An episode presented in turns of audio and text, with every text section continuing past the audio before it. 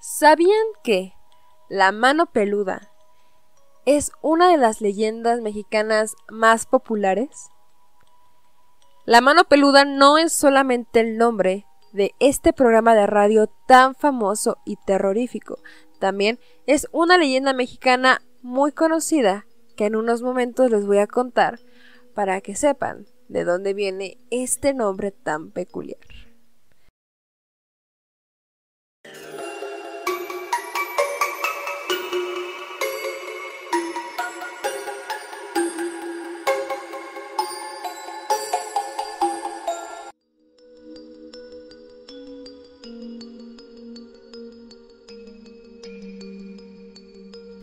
Hola, ¿qué tal mis horrores? ¿Cómo están? Espero que estén teniendo una excelente noche, si es que son valientes.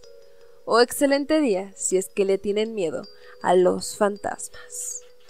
Yo soy Marlem Arriaga y el día de hoy les traigo un podcast que estoy segura siempre es de sus favoritos. Les mando un abrazo a todas esas personas que están escuchando este podcast mientras están realizando sus tareas, sus labores diarias, de repente leo en sus comentarios en que están dibujando. Si ustedes están dibujando algo mientras están escuchando remanchados, etiquétenme en Instagram. Me encantaría ver qué es lo que dibujan mientras escuchan este podcast. O si de repente están haciendo tarea o si están haciendo sus labores diarias. Espero que acaben muy pronto para que puedan disfrutar mejor de estos relatos terroríficos. De igual forma, aquellas personas que se están dirigiendo a algún destino, van al trabajo, a la casa de alguien o ya a descansar a casita, espero que lleguen con mucho bien, que tengan un excelente inicio de diciembre a todos los que están escuchando este podcast. Pues el día de hoy les preparé dos relatos de la mano peluda que seguramente no conocían o que seguramente no han escuchado. Estoy segura de que les van a encantar, pero antes de empezar, vamos a hablar de esta famosa leyenda, la mano peluda. Pues todo empieza allá por el bello estado de Puebla a principios del siglo XX. Eran muy famosos los llamados Montespío, que son casas de empeño que a cambio de alguna prenda, alguna joya, digámoslo de alguna forma, prestaban dinero, pero con un alto interés. Una de estas casas de empeño era administrada por el señor Villa, mejor conocido como Horta. Lo describen como un hombre de baja estatura, calvo, regordete y muy peludo. Todas las personas cuentan que su avaricia iba más allá de lo que muchos podríamos imaginar, pues se contaba que era un hombre sin escrúpulos, y que en muchas ocasiones se aprovechaba de la gente, tratándola muy mal. Le gustaba presumir su riqueza, colocando en sus manos grandes anillos de oro, llenos de piedras preciosas, para enaltecerse y darse a notar ante todo el pueblo. De hecho, el señor Horta no era del agrado de la gente, motivo por el cual, cuando pasaban por su negocio, todos murmuraban, que Dios les seque la mano. Todas las personas lo hicieron con tanto fervor que un día el señor Horta murió y su mano simplemente se secó. Sus anillos se le encarnaron y el aspecto negro y peludo de la mano era asqueroso y terrorífico. Se cuenta que cuando fue enterrado, el sepulturero comentaba que durante la noche veía cómo esa mano peluda recorría el panteón en busca de víctimas, a las cuales les sacaba los ojos y las privaba de la vida. Y es que la maldad del señor Horta continuó mucho más allá de la muerte, pues buscaba cobrar venganza por todo el mal que la gente le había deseado. Díganme mis horrores, ¿ustedes ya compartieron su aguinaldo? Si no, no vaya a ser que alguien les vaya a decir que se les seque la mano, ¿eh? Yo nada más digo. Vámonos con el siguiente relato de esta noche. y lo inicio con la siguiente pregunta. ¿Tuviste fiesta de 15 años? ¿O a cuántas has sido invitado? Si no eres de México no te preocupes, durante el relato te voy a meter en contexto, pero después de escuchar lo que estoy a punto de relatarles, dudarán en entrar a la siguiente fiesta que sean invitados. Muchas gracias por escuchar Remanchados de Miedo. No olviden suscribirse a este canal, puesto que esa es la mejor forma para que yo pueda seguir subiendo contenido.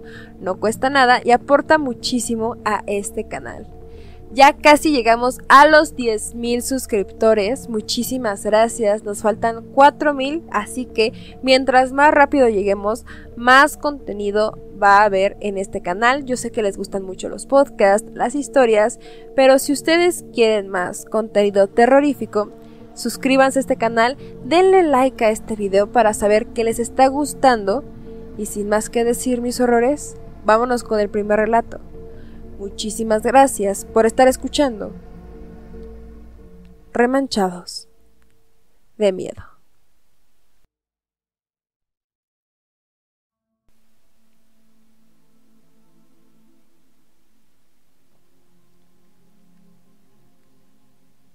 El primer relato que les traigo es uno de los más famosos de la mano peluda y por lo tanto uno de los más perturbadores.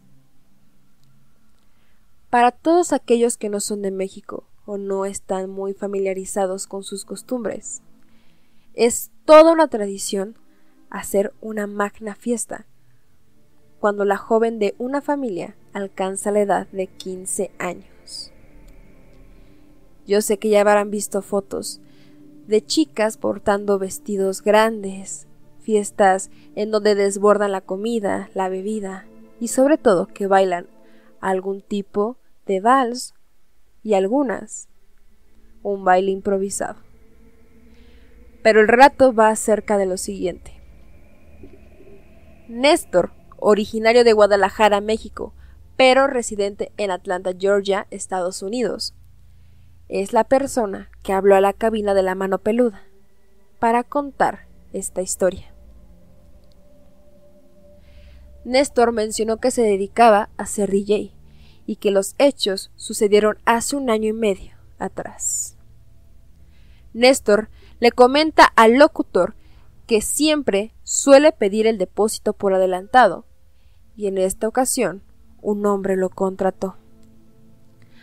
Aquel hombre le dio el depósito que él había pedido, a lo que Néstor le preguntó a él si la quinceañera iba a bailar algún vals o si necesitaba algo, algún tipo de repertorio de canciones específico, pero el sujeto respondió que no. A Néstor se le hizo muy extraño, pero al fin y al cabo ya había recibido el depósito. El día de la fiesta, Néstor instaló sus bocinas cuando vio entrar a la quinceañera. Iba entrando, este, iba entrando la quinceañera pero la quinceañera iba entrando como acarreada, algo así como si estuviera molesta. Sí. Eh, entonces se metió para la cocina donde, está el salón. Yo veo que el salón, los salones tienen una cocina aparte para, la, para repartir la comida. ¿Cómo no, señor? Claro que sí.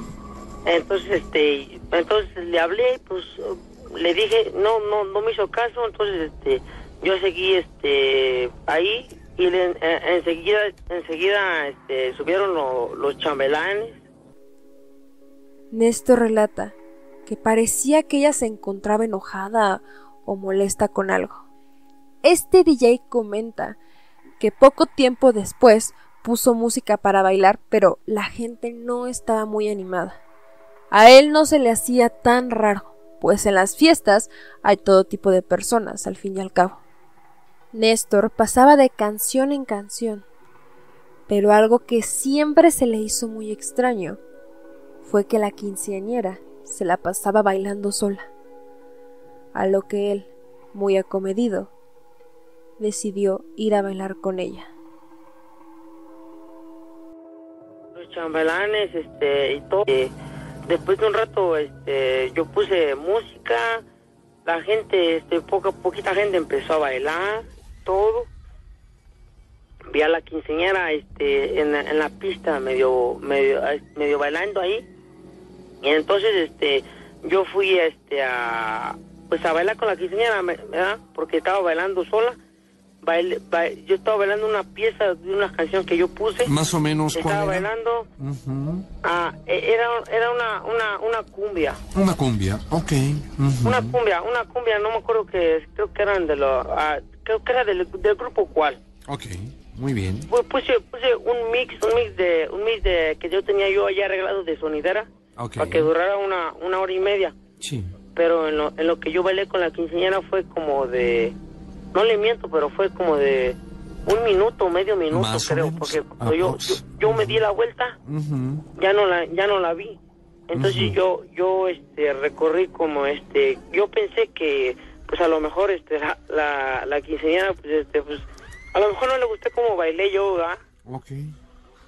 Y todo, este, entonces este yo dejé a, a mi a, a, mi a, como como diciendo a, a mi chalán que me ayuda a cargar el sonido y todo porque yo lo dejo ahí cuando este me voy a bailar este yo soy DJ pero lo dejo allí ahí, al comando de los controles.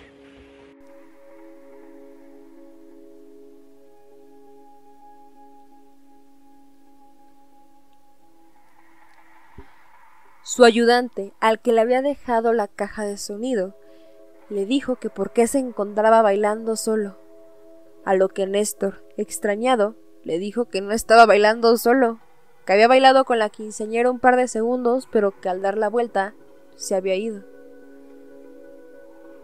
Aún confundido por esto, Néstor decidió entrar a la cocina y ahí se encontró con la madre de la quinceañera. Él le preguntó si podía poner una pieza especial para la festejada, algo que le gustara, vaya, que ella escuchara.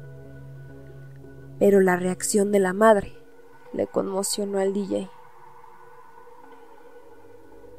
La quinceañera había fallecido un año antes. A, su mamá de la quinceañera que, si la, la quinceañera este, iba a bailar, iba este, que si quisiera algo de su gusto de la quinceañera o algo. Y pues la mamá se, la mamá se me quedó viendo y este, como que se le salieron se le salió como dos lágrimas a la, a la mamá de la quinceñera. Y pues yo no comprendía por qué hasta que pues estaba su papá, su papá llegó de su, su esposo de ella, llegó y me dijo, ven, este amigo, este quiero este, quiero hablar con, contigo. y me dijo que pues este su hija ya había muerto, ya había muerto este ah. un año antes, pero que su que, que, que, ella quería la fiesta de 15 años, la quería este este, la quería la quería mucho quería mucho su fiesta. Y este por por honor a ella por honor a ella este hicieron esa fiesta que su hija ya había muerto a, este hace un año de 14 años pero este había muerto creo que de mm, de qué me dijo creo que era de algo que tenía de, respiración y todo que había muerto de, como de como de desahuciado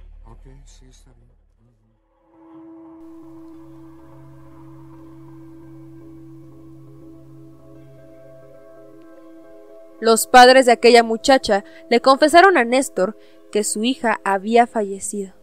Sin embargo, que esa fiesta era en su honor, pues la pequeña había anhelado esa celebración siempre. El DJ, un tanto incrédulo, les dijo que no estuvieran jugando, que era imposible, pues él la había reconocido por una foto puesta en el pastel. Incluso Néstor describió el vestido de 15 años con el que la vio.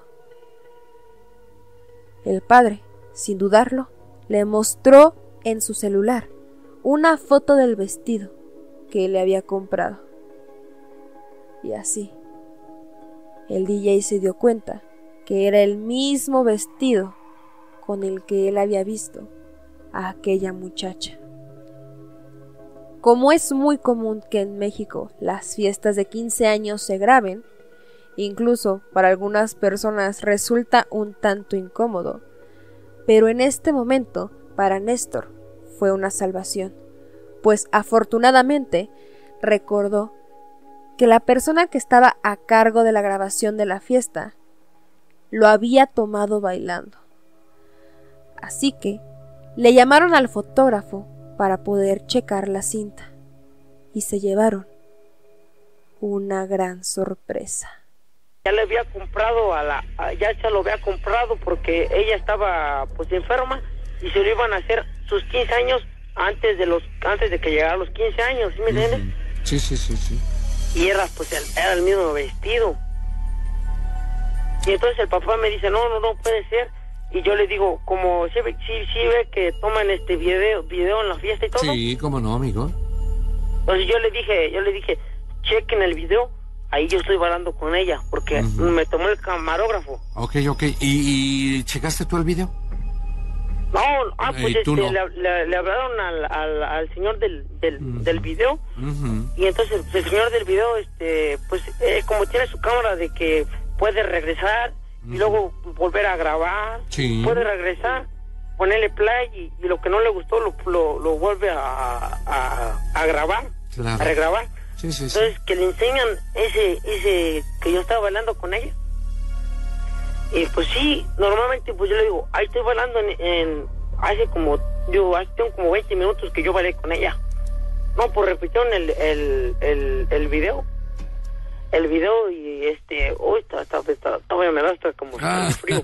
todavía, recordar. No, ándale, parece, parece, que parece que está haciendo frío, que, que, que está con un frío, pero me da frío porque revisaron el video y, y va a creer que don Rubén, este, yo estoy bailando solo. Y lo, lo, lo sorprendente que está, que la, la quinceañera aparece, pero no bailando conmigo.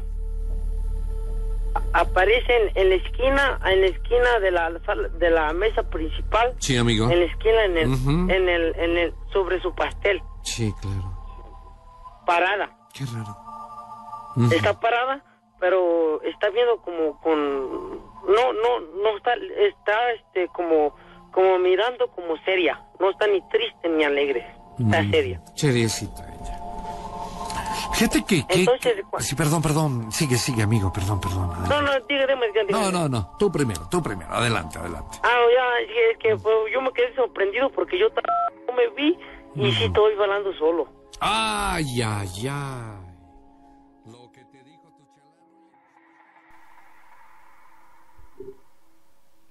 Además de que en el video se le veía a Néstor bailando solo, algo llamó la atención de los padres, pues todo indicaba que la festejada hizo su aparición en la esquina del salón, sobre el pastel de cumpleaños. Su rostro lucía completamente serio. No estaba feliz ni triste. El padre conmocionado le pidió a Néstor tomar el micrófono para decirle unas palabras a los invitados, pero sobre todo a su hija fallecida, ya que tenía pruebas de que el espíritu de la pequeña estaba ahí.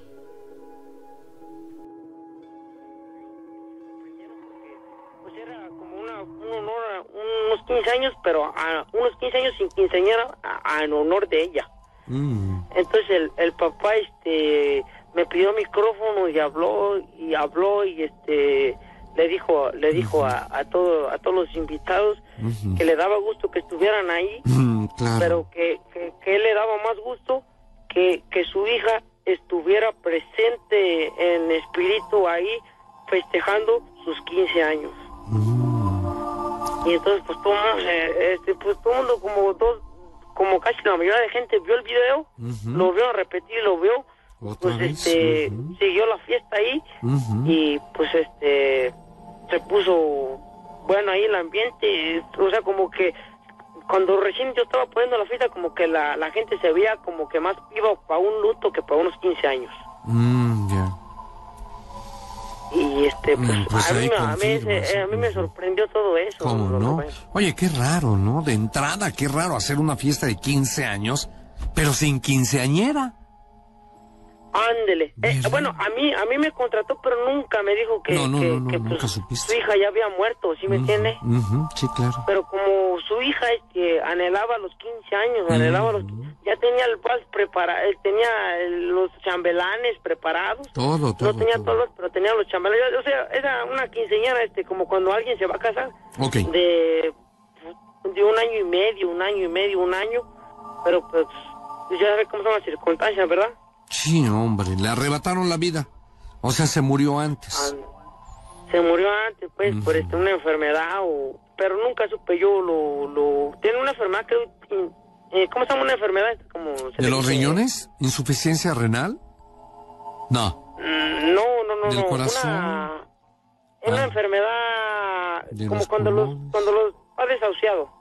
Sí, claro, pues puede de cáncer de cáncer o algo así, pero de leucemia, puede ser leucemia. Leucemia. pero no. Cáncer de nunca la sangre. me dijo, el, el, el, papá nunca me dijo, nomás dijo que.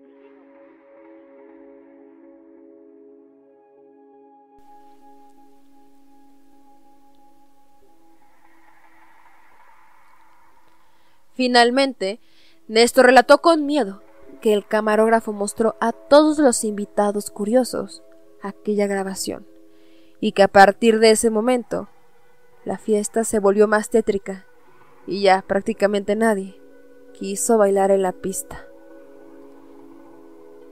Entre la plática, Rubén García le pregunta sobre aquella grabación, a lo que Néstor le ofrece al conductor buscar a la familia para que le preste el video en donde él está bailando solo y donde poco después se puede ver la silueta de la pequeña cerca de su pastel de cumpleaños. ¿Y por qué no lo manda? Pero estaría bueno que yo que, que, que, yo le, le pida el video. Por favor, mándalo y lo anunciamos aquí en el programa que ya pueden consultar la mano, la, la, la página, bueno, el Facebook de la mano peluda, en donde nos vas a mandar el rela, eh, la historia del relato que nos acabas de contar y, cómo se puede apreciar que tú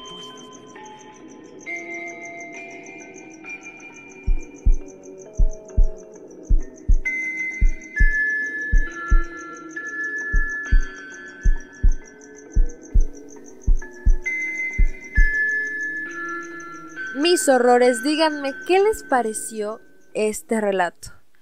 Yo sé que les encantan las historias de la mano peluda, por eso muchas veces estoy siempre escuchando maratones de episodios de este programa de radio para traerles aquellos, aquellas joyitas escondidas que de repente nos salen a la luz, aquellos relatos que de pronto están un tanto escondidos y casi nadie habla de ellos. Así que si a ustedes les gustan este tipo de recopilaciones de relatos de la mano peluda que solamente ustedes, los suscriptores de Remanchados, conocen, déjenme aquí abajo en la cajita de comentarios el emoji de una mano. A esas personas les voy a estar respondiendo y de igual forma, si ustedes quieren que yo haga una narración o investigación sobre algún caso específico de la mano peluda, no duden en dejarlo aquí abajo en los comentarios.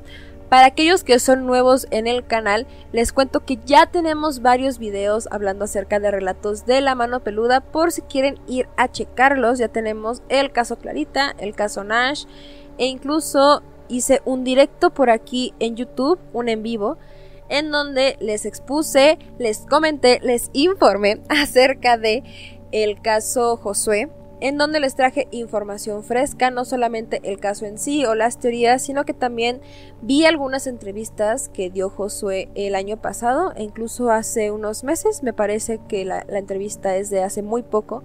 Por si, por si ustedes quieren ir a verlo, la verdad es que la plática estuvo muy interesante, se los recomiendo muchísimo. Y también tengo un video de recopilación de algunos relatos de la mano peluda que seguramente no conoces. Así que vayan a checarlo después de este video. Pero vámonos con el siguiente relato. Y de hecho elegí este puesto que en una parte del mismo detalla que todo sucede en fechas decembrinas. Por estas fechas hace muy poco tiempo para que dejen de sentirse seguros por las fechas navideñas. Nada se salva del tema paranormal. Curiosamente, ya les voy a traer algunos temas navideños, algo terroríficos en el podcast que, les estoy preparando para el 24-25 de, diciembre. Ustedes díganme cuándo lo escuchan para traérselos. ya lo estoy preparando, así que estoy muy emocionada. Curiosamente les cuento, estaba con la investigación y he encontrado información muy interesante. Hasta el momento estoy buscando información acerca de supuestos Santa Claus que de repente son bondadosos pero nada más la apariencia, porque de bondad no tiene nada. Curiosamente, han sido varios los avistamientos de personas que dicen haber visto un Santa Claus por la calle con las ropas maltratadas y con rostro de odio tan terrorífico que terminan huyendo del lugar, para después darse cuenta que nadie estaba ahí. Es como si fuera un ser que se viste de un Santa Claus terrorífico. Aprovecho para comentarles que si ustedes tienen una historia terrorífica que les gustaría que yo relatara en este podcast, por favor, mándenla al correo de remanchados que es remanchados.gmail.com o de igual forma se pueden unir al grupo de la comunidad de remanchados de miedo, por ahí pueden publicar su historia y de igual forma más personas les pueden comentar qué piensan o si qué teorías tienen, así que se puede poner muy interesante mis horrores. Sin más que decir, vámonos con el último relato, que la verdad estoy segura de que les va a gustar muchísimo. Muchas gracias por estar escuchando. Remanchados de miedo.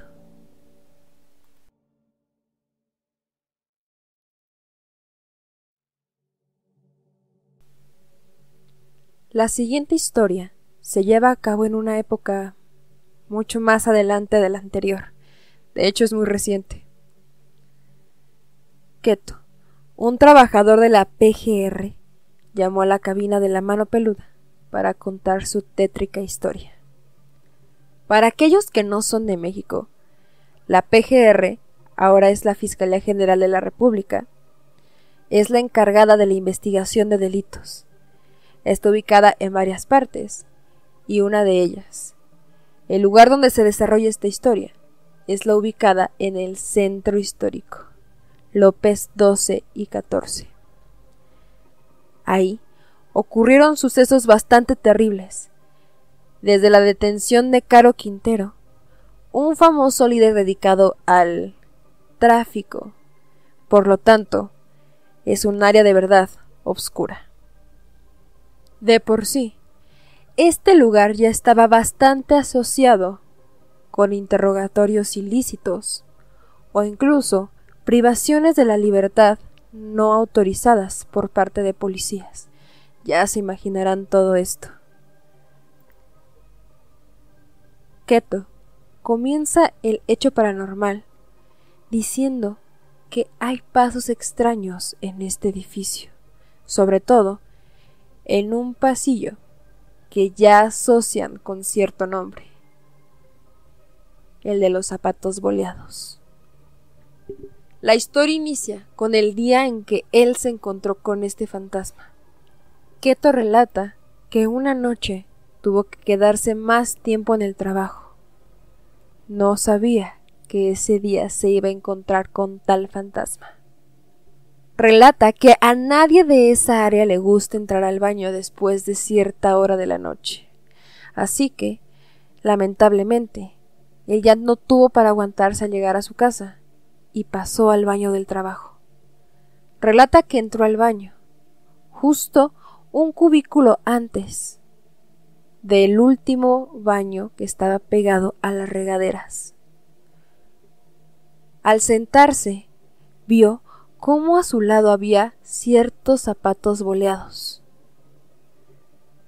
Cuando estaba haciendo sus necesidades, se dio cuenta de que no había papel de baño, a lo que de cierta forma tétrica y graciosa, le preguntó al señor que él creía que estaba al lado si le podía regalar un poco de papel.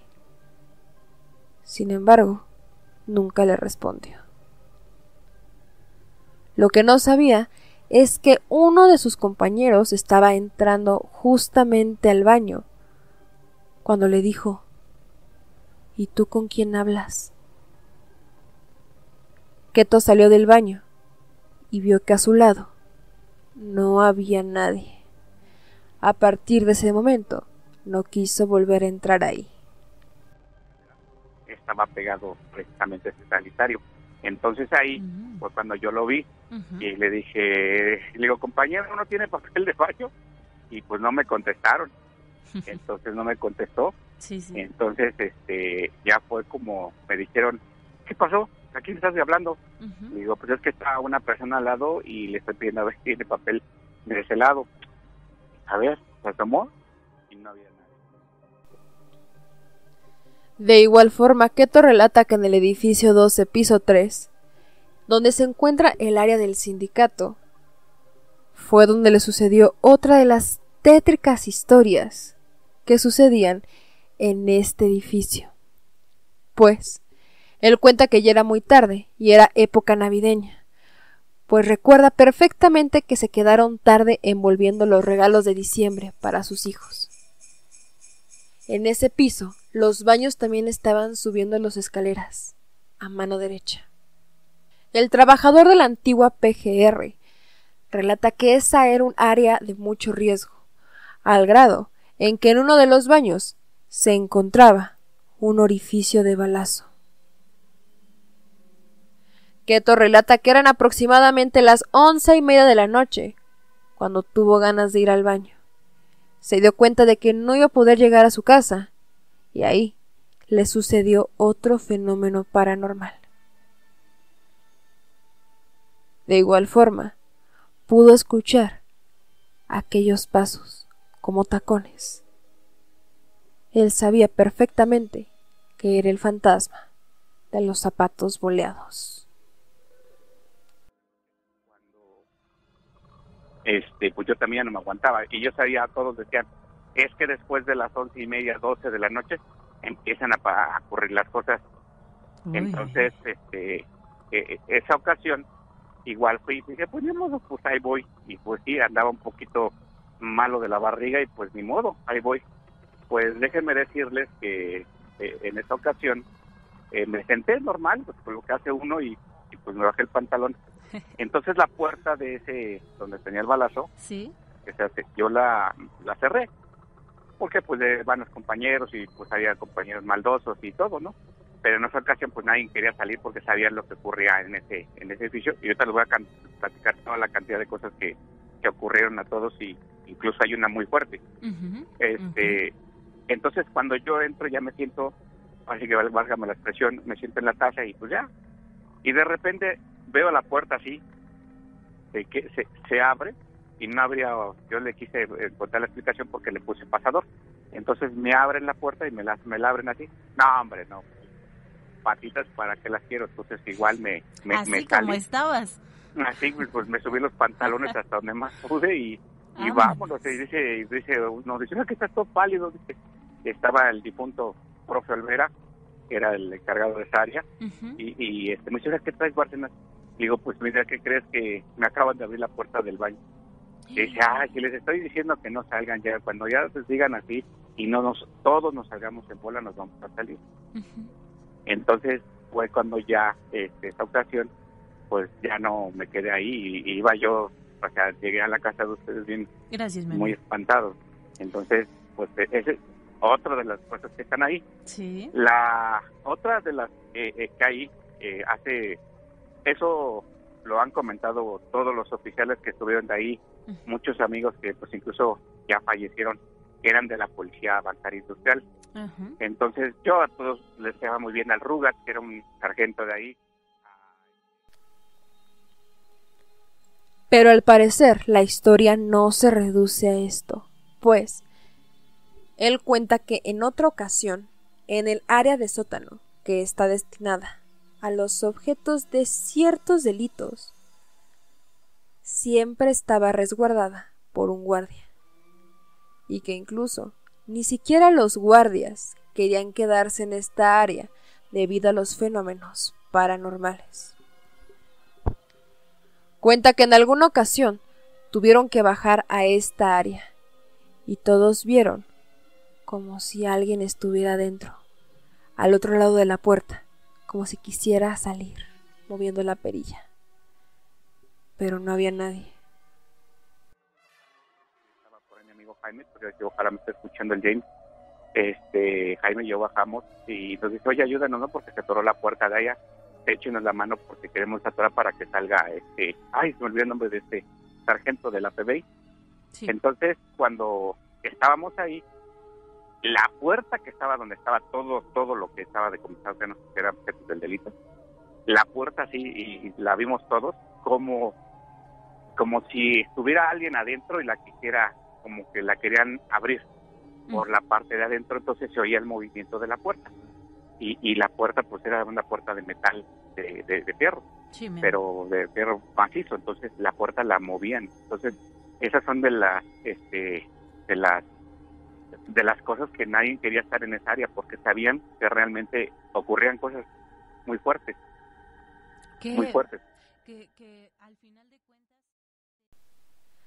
También relata la conductora que en esta área se encontraban dos tambos de concreto pertenecientes a Amado Carrillo, un doctor famoso que se dedicaba al tráfico. Memo sabe que es una situación delicada, por lo tal, en algún momento deja la imaginación de los radioescuchas. ¿Para qué utilizaba esta persona los tambos de concreto? Relata que en el estacionamiento entre edificios, cuando él pertenecía al turno de la tarde, un guardia siempre se quedaba cuidando el área del estacionamiento. Sin embargo, hubo una ocasión en que tuvo una plática con uno de estos policías y le comentó que nada más estaba esperando a que el doctor saliera del área porque estaba hablando por teléfono. ¿A qué tono se le hizo raro? Pues en el área usualmente había doctores trabajando. Sin embargo, no le hacía sentido, pues normalmente aquellos doctores salían muy temprano de trabajar. Aún así, el guardia que cuidaba este lugar insistía que había un doctor hablando por teléfono y nada más que saliera iba a cerrar por completo el área.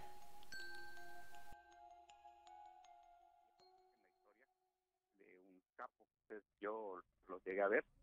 Oh. Eh, ustedes se imaginarán de quién. Son de los doctores que operaron a un, a un capo muy, muy fuerte. Entonces, hay una situación que está el estacionamiento entre López 12 y López 14. Entonces, este, siempre nosotros salíamos porque entrábamos en la tarde y nos íbamos. Salíamos de la tarde, el turno de la tarde y nos salíamos tarde. Y pues la guardia siempre nos decía, ya no hay nadie en arriba, no, ya nos vamos todos. Y en esa ocasión este, llega y como es un edificio muy viejo y muy de mucho concreto, muchos los que conocen la historia por ahí de López 12 y López 14 en el centro, enfrente de, de Bellas Artes, pues saben, saben este lo que pues lo que ha ocurrido ahí, ¿no? Toda la historia que tiene es una historia muy muy fuerte, ¿no? De hecho, pues actualmente ya no existe, bueno, existe el edificio, pero no hay muchas cosas. En esa ocasión, el, el PBI le dice, no, ya voy a poner la, cadena, la cadena. Y dice, ah, se van ustedes, ya nos vamos nosotros. Y volteamos y nos dice, no, dice, aquí está todavía el doctor, está hablando por teléfono. ah, Y le dice, le dice el compañero, ya nos vamos, porque teníamos que nosotros checar y tenemos que checar en la parte de, de López 12 y ya nos salíamos y Jaime tenía su carro. Entonces se lo ponía abajo porque lo bajaba ahí, de su bochito y lo dejaba en la entrada para que ya fuéramos los últimos. Todavía no e, era del gobierno de la Ciudad de México. Entonces, cuando le dice el PBI, que no, está el doctor hablando por teléfono todavía. Ah, ok. Hace tiempo, si es correcto, hubo unos consultorios donde yo también conocí a los dos médicos que yo los, eh, los conocía muy bien, a dos doctores que estaban ahí, pero pues nada que ver con ellos. Entonces en esa ocasión le dice, ¿sabes qué? Está hablando por teléfono al doctor. Y después de cierto esto, el otro PBI regresa y le dice, ¿cuál doctor tú? Si ya se fueron los dos doctores. Y dice, no, dice, aquí estaba hablando por teléfono. Y dice, a ver, pues entramos al 14, pues ahí la verdad, para mí, yo creo que el, el que tenía más energía más fuerte de ahí de lo extra normal era López este López, 14. 14. Y solo, solo contéstame, mi querido Kendo, sí o no hablamos del caso Amado Carrillo. Es correcto, es correcto. Ok, para que quien quiera saber un poquito más, le busque ahí qué fue lo que pasó con él y su cirugía. Este hombre cuenta que cuando trabajaba en este lugar y le tocaba salir tarde, todos los trabajadores salían juntos, pues todos sabían de los fenómenos paranormales que sucedían. E incluso, entre todos se contaban aquellos fenómenos que le sucedían por quedarse trabajando hasta tarde.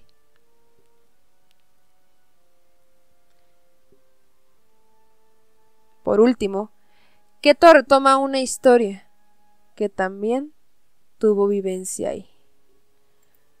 Keto relata que en el área del estacionamiento llegaron a escuchar el sonido de la pelota de un niño, como si estuviera jugando.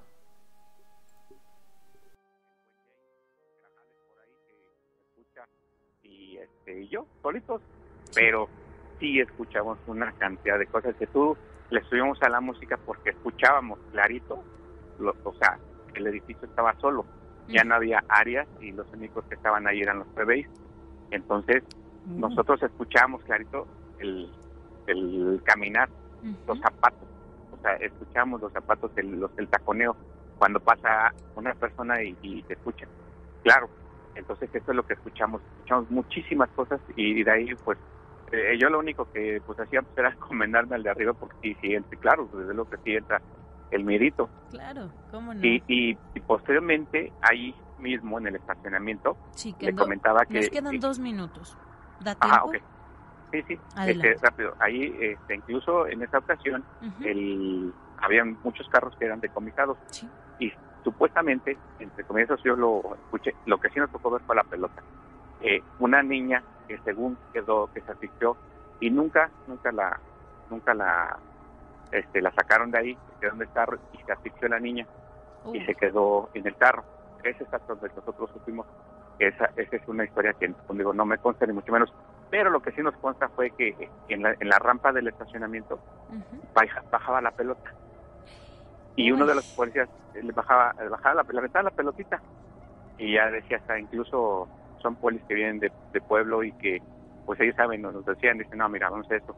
Y se mira allá abajo, ya está la niña ahí, y se agarraba, y él se acercaba a la rampa y le ponía dulces. Él le ponía dulces ahí. Los dulces sí, desde luego no aparecían. Y la pelotita bajaba y él cuando le tocaba su turno, él le ponía los dulces ahí. Wow, Incluso esto sí de película de terror. Sí, muchas cosas. en la cisterna de ahí, de ahí también hubo mucha gente pues, en aquellos aquellos este años que, que, que los metían ahí también que llevó mucha gente y también en las cisternas había muchos ruidos también.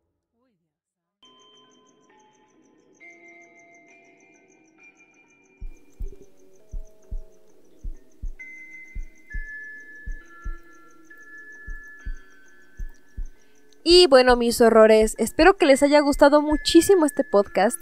Les quiero comentar que le cambié el nombre a la persona que eh, llamó para contar esta historia a la mano peluda puesto que dio cierta información que la verdad es que las personas que trabajan en este lugar no tienen que dar.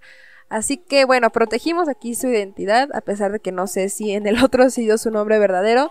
Si quieren ustedes escucharlo, vayan a buscarlo, lo pueden encontrar de forma muy fácil. Sin más que decir, no olviden darle like a este video, puesto que esa es la forma en la que yo cuando veo mis estadísticas me doy cuenta que les gustan más unos temas que otros y hago más contenido acerca de ese tema. Por eso es que sé que les gustan tanto las historias de la mano peluda. Entonces no olviden darle like a este video. Esa es la forma en que puedo seguir creando contenido en una misma línea. De igual forma, compártalo. Compartan este canal con alguien que ustedes creen que le va a gustar mucho, alguien que le guste el misterio, los temas paranormales, asustarse un ratito mientras está cocinando y quién a lo mejor mientras cocinan les suceden fenómenos paranormales. Pero ahora sí, mis horrores, sin más que decir, espero que tengan una excelente noche. Y espero que tengan mucho cuidado en la próxima fiesta de 15 años. Uno nunca sabe. Tal vez pueda estar sacando a bailar a un fantasma. Hasta la próxima.